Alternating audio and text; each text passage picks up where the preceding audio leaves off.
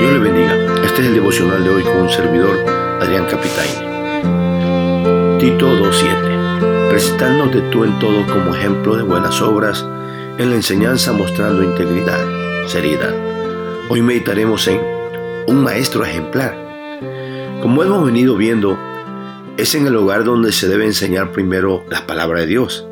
Así lo hicieron Loida y Unice, así deben de hacerlo los padres según Deuteronomio 6.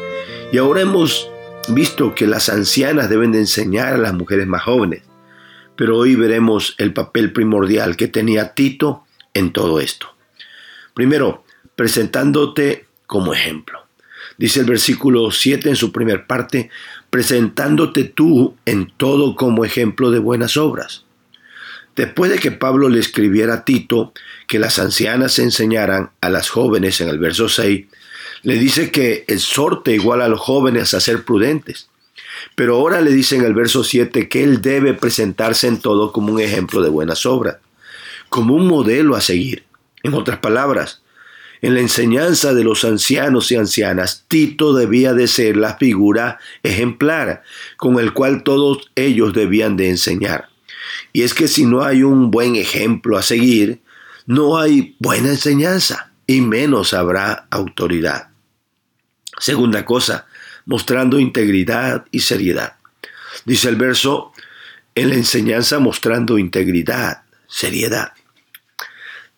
Le pide a Tito que estas dos virtudes las debía mostrar si es que quería ser un buen maestro. Integridad, no solo en su estilo de vida, sino que debía de dar una enseñanza íntegra, sólida, completa, que no le faltara nada, que tuviera todos los ingredientes, todo lo necesario que debe llevar una buena enseñanza. Seriedad implica esto, no significa que no fuera alegre o dinámico en su enseñanza de Tito, sino que todo lo que él enseñara, hermanos, tenía que ser serio en su forma de vivir, de enseñar, que en verdad los demás vieran que él tomaba en serio su papel de maestro, que para él no era un pasatiempo, sino que tomaba muy en serio el deber y el ministerio de la enseñanza. Tercer cosa, palabras sanas e irreprochables. Dice el verso 8, palabra sana e irreprochable, de modo que el adversario se avergüence y no tenga nada malo que decir de vosotros. El ministerio pastoral y de la enseñanza se debe tomar tan en serio que debe de cuidar todo tipo de palabra que salga de sus labios. Y por eso Pablo le decía a Tito, si te vas a mostrar como ejemplo en todo, tu vocabulario es una de las cosas que más debes de cuidar, pues de lo que hay en tu corazón es de lo que habla tu boca. Así que lo que digas debe de ser sano, limpio, sin sarcasmo o maldad, para que nadie lo reproche. Y de esa manera se le tapa la boca al adversario, a Satanás, el cual nada más anda buscando un error para blasfemar de la palabra de Dios y de quien la predica y la enseña.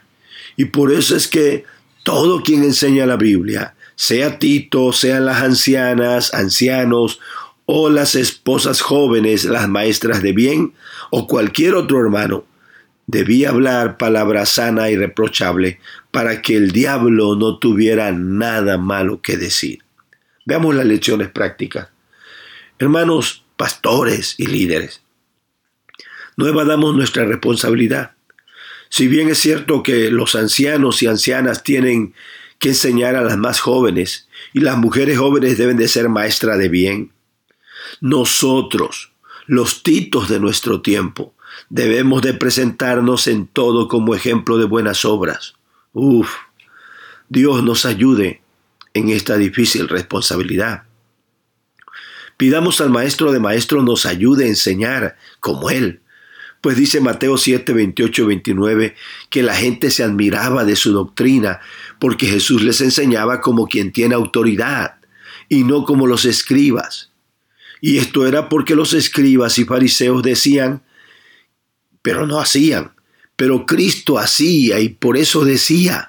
En otras palabras, su ejemplo respaldaban sus palabras Eso es enseñar con autoridad. Busquemos que en nuestra enseñanza haya integridad, que éstas lleven todos los ingredientes, que sea una enseñanza íntegra, que, eh, que solo lleve los elementos completos de virtudes, frutos, doctrina y todo lo que salga de la palabra de Dios. Pero igual como maestros, llevando una vida íntegra, buscando que no nos falte nada de todo lo que enseñamos. Eso es lo que implica que en la enseñanza se muestre integridad. Demostremos que tomamos en serio la enseñanza, hermanos, que para nosotros no es un pasatiempo, que es algo primordial. Solo así nuestros alumnos y oyentes se apasionarán por la palabra. Pero si tú no muestras seriedad en la enseñanza, de seguro no lograrás mucho con ella procuremos que nuestros labios que de nuestros labios salgan palabras sanas e irreprochables, palabras limpias, palabras con gracia, sazonadas con sal, para responder sabiamente y para dar gracia a los oyentes. Colosenses 4, 6, Efesios 4, 29. Así que tengamos cuidado con lo que hablamos. ¿Y cómo lo hablamos? Pues si lo hacemos de manera correcta, avergonzaremos a nuestro adversario y no tendrá nada malo que decir de nosotros.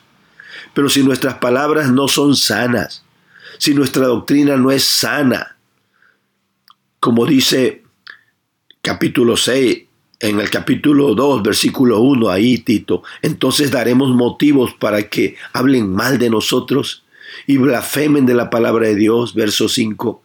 Pero lo peor del caso es que de toda palabra ociosa que hablemos, un día daremos cuenta en el día del juicio, dijo Jesucristo, y por nuestras palabras seremos juzgados. Así que, si queremos ser maestros ejemplares, seamos cuidadosos de actuar y enseñar con integridad y seriedad, y tengamos cuidado con todo lo que hablamos. Dios te bendiga, mi hermano. Dios te guarde.